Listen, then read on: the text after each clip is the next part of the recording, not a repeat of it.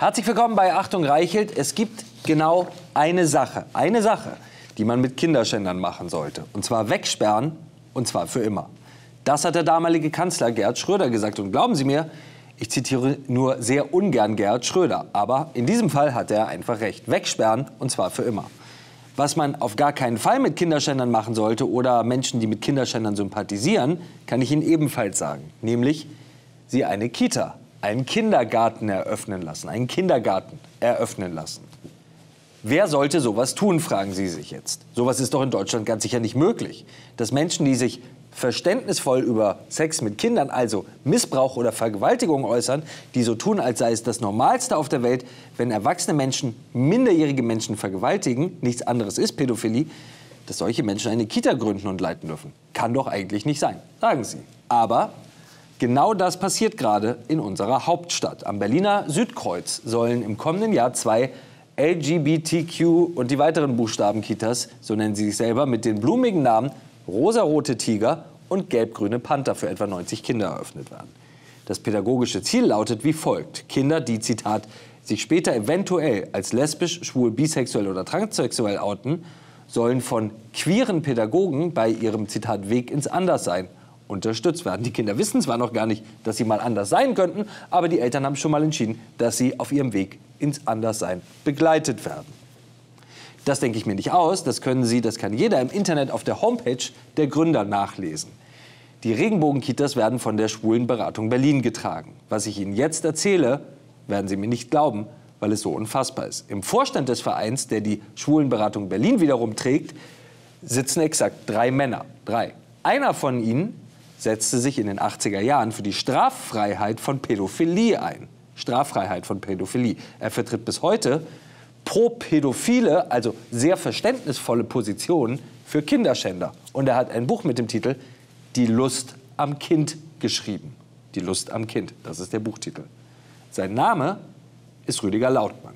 Die Lust am Kind. Wenn ich diesen Buchtitel höre, dann wird mir schlecht. Ich muss es Ihnen ehrlich so sagen. Mir wird schlecht.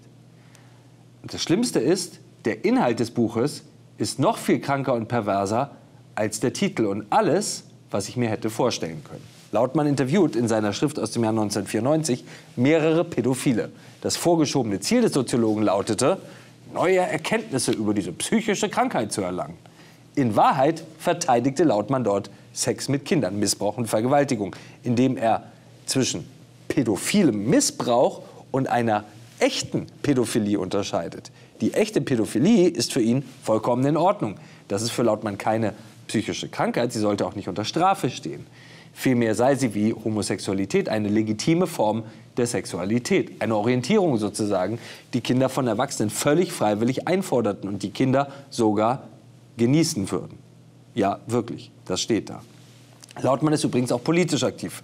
Er sitzt als Schriftführer heute im Vorstand der Queer-SPD, der Sozialdemokraten, im Berliner Ortsverband Tempelhof-Schöneberg. Was ich Ihnen jetzt vorlese, würde ich Ihnen, uns und auch mir gerne ersparen. Aber Sie müssen das kennen, um zu verstehen, was hier in der deutschen Hauptstadt gerade vor sich geht, gerade passiert. Zitat aus dem Buch von Herrn Lautmann. Der kindliche Teil einer pädophilen Beziehung erlebt und bewertet die sexuellen Seiten anders als der ältere, als sinnliche Freude als narzisstische Bestätigung, aber nicht als Vergewisserung seiner Identität und Liebesbindung. Zitat Ende. Ja, richtig gehört. Lautmann behauptet, Kinder würden Sex mit Erwachsenen genießen. Allein diese Behauptung, wenn Sie mich fragen, sollte unter Strafe stehen. Weiteres Zitat. Und bist du nicht willig, so brauche ich Gewalt, ist eindeutig keine pädophile Formel, sondern eine angstvolle Projektion. Vielmehr begegnet das Kind einem sexuell zurückgenommenen Erwachsenen. Die Kleinen sind insofern nicht unbedingt mit der vollen Gefühlslast erwachsener Sexualität konfrontiert. Die pädosexuellen Begegnungen zielt tatsächlich in vielen Fällen auf das, was Michael Sebastian Honig als das Ziel kindlicher Liebe bestimmt. Eine spielerische Zärtlichkeitsbefriedigung, die genitale Erregung nicht ausschließt. Zitat Ende. Es ist abstoßend, was da steht. Nicht vergessen, wir sprechen weiter über Kinder, über Schutzbefohlene, über unschuldige, reine Seelen. Und Lautmann bringt die Worte kindliche Liebe und genitale Erregung in eine direkte Verbindung. Noch eine Passage aus diesem abstoßenden Buch. Zitat: Den Pädophilen, notabene den echten, also denjenigen, die wir befragten, glaube ich, den Aufwand, mit dem Sie sich um die Einwilligung des Kindes bemühen und die Ernsthaftigkeit, mit der Sie ein Nein beachten. Ich übersetze das mal für Sie. Lautmann sagt, ein Pädophiler bittet ein Kind um sein Ja für eine Vergewaltigung. Ein Nein würde er aber natürlich auch respektieren. Noch einmal, wir sprechen hier von Kindern, die sich nicht wehren können, die zu Erwachsenen aufblicken, die ihnen vertrauen. Weiter geht es dann so in diesem Machwerk. Zitat, an dieser Stelle kann ich mir einen Seitenhieb nicht verkneifen. Einem Großteil der heterosexuellen Männer würde eine so sorgfältige entwickelte Konsensstrategie im Umgang mit Frauen gut anstehen. Zitat Ende. Was Lautmann hier tut, er vergleicht die Beziehung zweier erwachsener Personen mit der zwischen einem Mann und einem Kind. Das kann man nicht Beziehung nennen, sondern mit dem Herfallen eines Mannes über ein Kind. Wenn eine Frau Nein sagt, dann heißt das natürlich Nein. Bei einem Kind ist aber egal, was es sagt. Es ist immer ein Nein. Wer ernsthaft die Antwort eines Kindes zu einer Sexualitätsfrage bewertet, ist nicht ganz richtig im Kopf. Der ist gefährlich. Kinder sollen und können keine Fragen zur Sexualität beantworten. Noch einmal zur Erinnerung. Der Verein, in dem Lautmann im Vorstand sitzt, Verantwortung trägt, gründet bald zwei Kindertagesstätten, zwei Kindergärten. Und wenn Sie denken, gut, das ist doch jetzt so lange her, dass der Lautmann dieses Buch geschrieben hat, 1994, der hat seine Meinung ja vielleicht geändert, das ist ja vielleicht sogar irgendwie verjährt. Nein, ist es nicht. Rüdiger Lautmann schrieb noch im Jahr 2008 für die Humanistische Union, die sogenannte Humanistische Union, einen Nachruf auf Helmut Kendler. Kendler war ein Sexualwissenschaftler, der in den 60er Jahren in Westberlin die sogenannten und gefürchteten Kendler-Experimente durchführte. Jugendliche wurden von Kendler und unter Aufsicht des Berliner Senats von der Straße geholt, gefangen könnte man sagen, und absichtlich in die Obhut von pädophilen Männern gegeben. Der Grund, die Kinder sollten von der, Zitat, übertriebenen Liebe und Aufmerksamkeit der Pädophilen profitieren. Der sexuelle Missbrauch der Kinder wurde nicht nur in Kauf genommen, sondern man kann sagen geradezu herbeigeführt. Den Vater dieses Projekts nennt Lautmann, der Kita-Eröffner, im Nachruf einen Leuchtturm seiner Zunft. Die Phase seiner Straßenkinderexperimente mit Pädophilen nennt er seine größte Zeit. Ich muss nicht weiter kommentieren, wie krank das alles ist. Wir wollten von der Schwulenberatung Berlin wissen, ob die Organisation überhaupt kein Problem mit ihrem Vorstand Lautmann und seinen Thesen hat. Wir hatten explizit um ein Gespräch mit Herrn Lautmann gebeten, der ließ sich aber vertreten vom künftigen Chef der Kitas. Glauben Sie, dass es gut ist, dass Rüdiger Lautmann, der dafür bekannt ist, Pädophilie zu normalisieren, vor allem in den 80er Jahren, dass man unter seiner Aufsicht eine Kita leitet? Also da, da, da, muss ich natürlich verschiedene Sachen zu sagen. Also erstmal ist ja die Kita sozusagen nicht, also er ist hier bei uns im Vorstand, also er ist im Vorstand des, des ähm, Trägervereins der Schwulenberatung Berlin, also im Vorstand des ähm, PSZ. Und ähm, die Kita wird nicht in seiner Aufsicht geführt. Sie wird insbesondere in meiner und in der Aufsicht unseres Geschäftsführers natürlich geführt. Und ähm, wir sind sozusagen diejenigen, die das Alltagsgeschäft gestalten. Das macht mhm. nicht unser Vorstand, also nicht Herr Lautmann und auch nicht die anderen Vorstands. Also er hat gar nichts mit der Konzeption der Kitas zu tun? Nein, also das ist, nein, das, ähm, da ist er weder mit verwoben, so wie ja auch mit anderen Dingen des operativen und des alltäglichen Geschäfts, was wir hier in der, in der Einrichtung so machen, nicht verwoben ist. Und mir ist natürlich bekannt, was, ja. Sie, was Sie zitieren und so, das ist mir bekannt. Aber ich möchte nicht gerne dazu Stellung nehmen. Also das ist mir, weil dafür bin ich nicht tief genug drin in der Materie, es ist auch weit her und äh, also es ist zeitlich irgendwie auch weit entfernt. Aber können Sie nach, nachvollziehen, dass es für Leute problematisch sein kann, wenn in einem Vorstand einer Organisation, die eine, eine Kita gründet, ähm, jemand sitzt, der solche Sachen bestehen kann? Die, also für, für viele Menschen, die hier auf uns, auf die Schwulenberatung Berlin schauen, ähm, ist einiges problematisch. Also die natürlich nicht alle Menschen irgendwie gehen eins zu eins mit mit dem, was wir hier tun oder was wir für richtig halten. Mhm.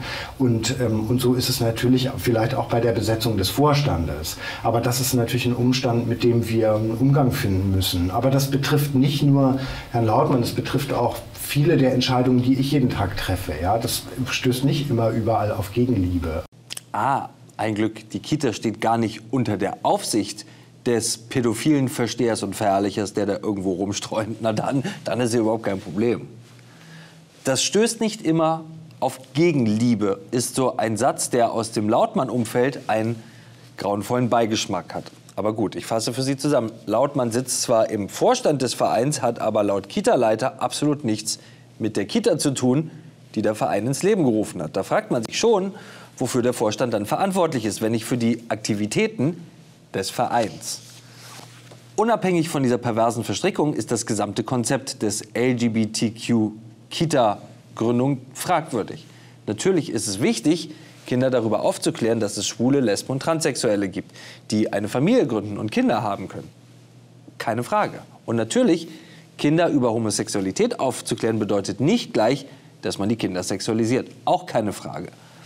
Aber braucht man für diese banale Aufklärung gleich ein ganzes LGBTQ Buchstaben weiter Sternchen Kita-Konzept?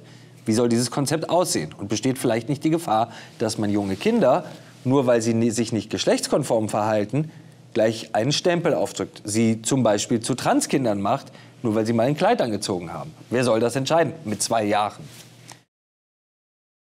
Wir hoffen halt, dass eben sozusagen mit dem Sichtbarmachen von LSBTI-Menschen und auch von, dem, von den LSBTI-Umständen an sich, ja, dass wir sozusagen das damit an die Öffentlichkeit gehen und im Rahmen der Kita das eben auch sichtbar werden lassen für Kinder, sowohl für solche, die möglicherweise später selbst auch zu unserer Zielgruppe gehören, als auch für jene, die später nicht, also die einen heteronormativen Lebensweg gehen werden, aber auch für sie wird bis dahin sichtbar geworden sein, okay, die Welt ist irgendwie bunt und vielfältig und darum geht es uns eigentlich. Kann man da schon feststellen, ob die Kinder ähm, queer sind? Nein, das würde ich, also das würde ich mir nicht herausnehmen, jetzt da mit, einer, mit einem eindeutigen Ja darauf zu antworten. Vielleicht lässt sich das hier oder dort erahnen, das kann ja schon sein, äh, aber das würde ich mir nicht herausnehmen und das finde ich im Alter von 0 bis 6 finde ich das auch nicht wichtig.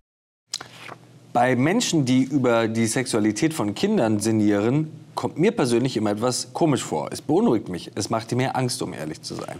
Das sage ich nicht als Pädagoge, als Soziologe oder von der Warte einer Wissenschaft, sondern als Vater. Ich möchte nicht, dass sich jetzt hier über die Sexualität von Kindern Gedanken machen. Das ist nicht ihre Aufgabe. Das ist die Aufgabe der Eltern. Und ich denke, es gibt einen historisch gewachsenen Zusammenhang zwischen Pädophilie und der transsexuellen Bewegung. In den USA werden regelmäßig Fälle bekannt, in denen Kleinkinder mit auf sogenannte Drag-Shows genommen werden. Drag-Shows kommen aus der schwulen Partyszene. Häufig tanzen dort Männer in aufreizender Fetischkleidung einen Striptease und lassen sich von den Zuschauern Dollarscheine in die Unterwäsche stecken. Unter den Zuschauern sind neuerdings auch Kinder. Schauen Sie mal.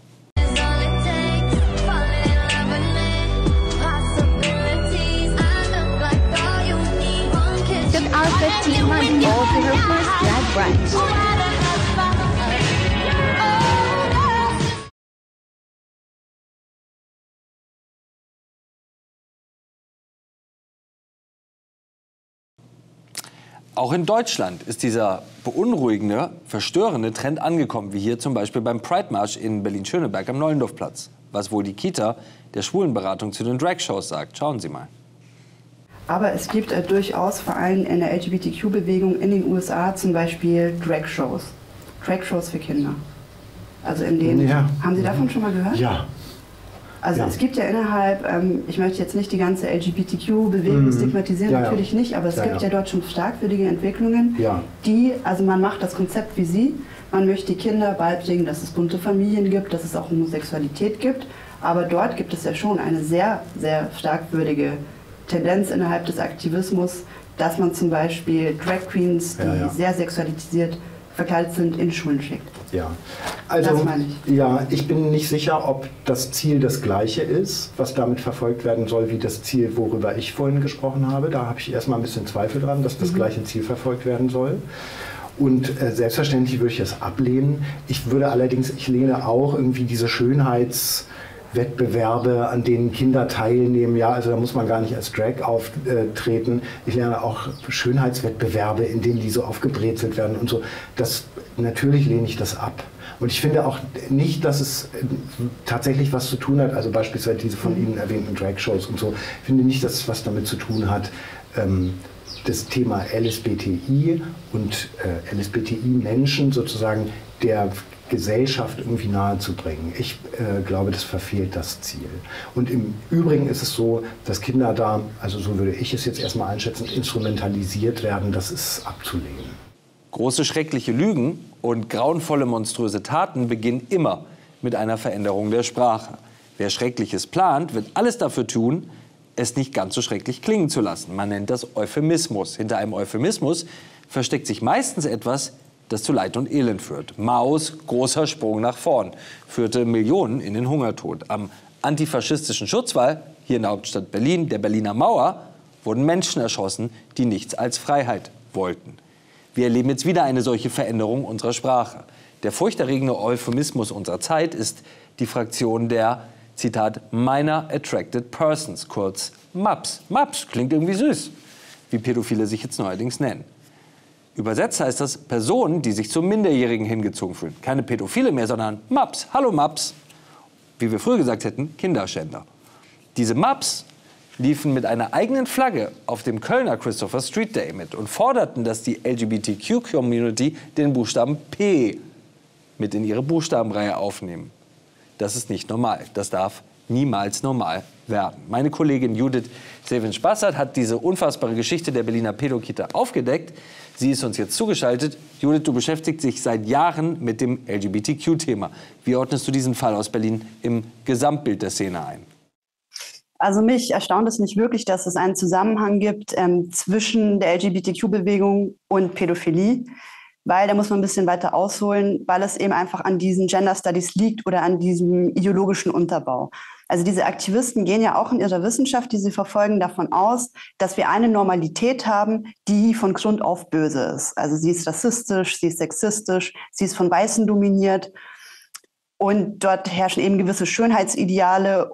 Es herrscht die Ehe und eine gewisse Art und Weise, miteinander Sex zu haben.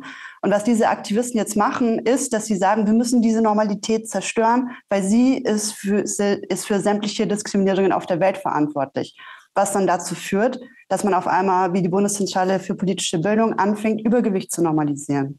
Oder man sagt, wenn du Übergewicht nicht schön findest, dann bist du ein weißer Rassist. Oder dass man anfängt, sexuelle Fetische aufzuwerten. Das äh, ist zum Beispiel in einem Funkformat passiert, dass man ähm, wirklich richtig ähm, schon perversen Fetisch als etwas Normales dargestellt hat.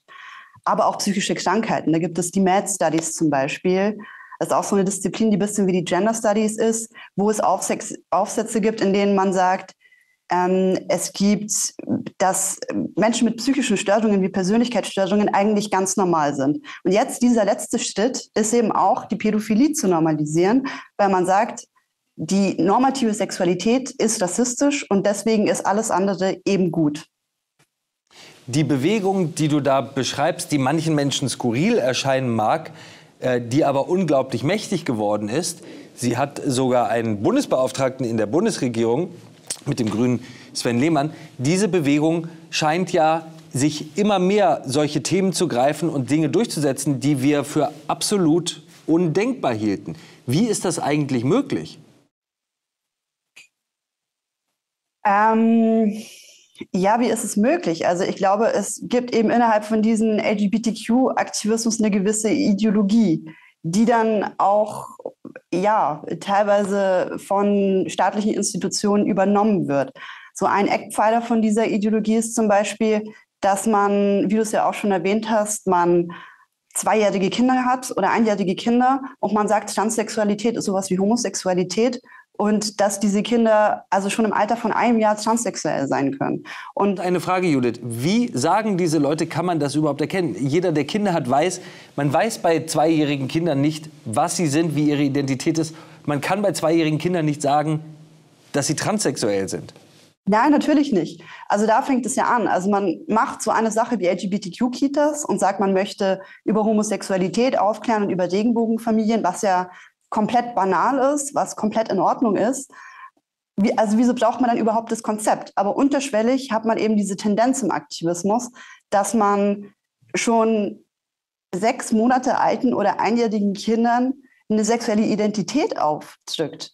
Und wenn sowas passiert, dann kann man eigentlich schon von Frühsexualisierung reden. Also nochmal, es geht nicht darum, dass man sagt, dass man die Kinder aufklärt über Regenbogenfamilien. Das ist ja vollkommen in Ordnung. Sowas sollten wir auch im Jahr 2022 machen. Aber wenn man den Kindern in diesem Alter schon sexuelle, eine sexuelle Erwachsenensexualität ähm, aufdrückt, dann ist es halt einfach problematisch. Diese Form der Erziehung wird äh, offenkundig immer normaler. Was passiert, wenn man sich dagegen ausspricht? Was passiert, wenn man öffentlich sagt, dass diese Ideologie möglicherweise bedrohlich ist für Kinder? Naja, es wird eigentlich von Seiten des Transaktivismus vor allem, den ich eigentlich am gefährlichsten sehe, wird halt keine Unterscheidung mehr gemacht zwischen ähm, ich kritisiere jetzt den Transaktivismus und sage, ich möchte nicht, dass meine Kinder, ähm, dass ihnen in so einem Alter eine sexuelle Identität aufgestempelt wird, sondern man diffamiert halt dann die Leute sofort als rechts, wenn sie sich darüber aufstehen. Und das ist halt das Problem. Also es wird keine, ja, es wird kein Unterschied mehr gemacht, ähm, dass man eben nur einen Teil der Bewegung kritisiert, sondern man wird sofort als Homohasser, als Transphob und so weiter hingestellt. Und das teilweise von, ähm, von wichtigen Transverbänden, die auch mit der Regierung zusammenarbeiten und von der sich die Regierung auch zum Beispiel in Sachen Selbstbestimmungsgesetz bedaten lässt. Und das ist schon sehr problematisch auf jeden Fall. Die großartige Judith Bassert mit einer unglaublichen Geschichte aus Berlin. Judith, herzlichen Dank. Gerne. Das war Achtung Reichelt, der härteste Gegner und Widersacher von Heuchelei, Bigotterie und Scheinheiligkeit in der Politik. Vielen Dank fürs Zuschauen. Danke fürs Zuhören. Das war Achtung Reichelt. Haben Sie keine Angst, Sie sind nicht allein mit Ihrer Meinung und abonnieren Sie Achtung Reichelt auch hier auf Spotify.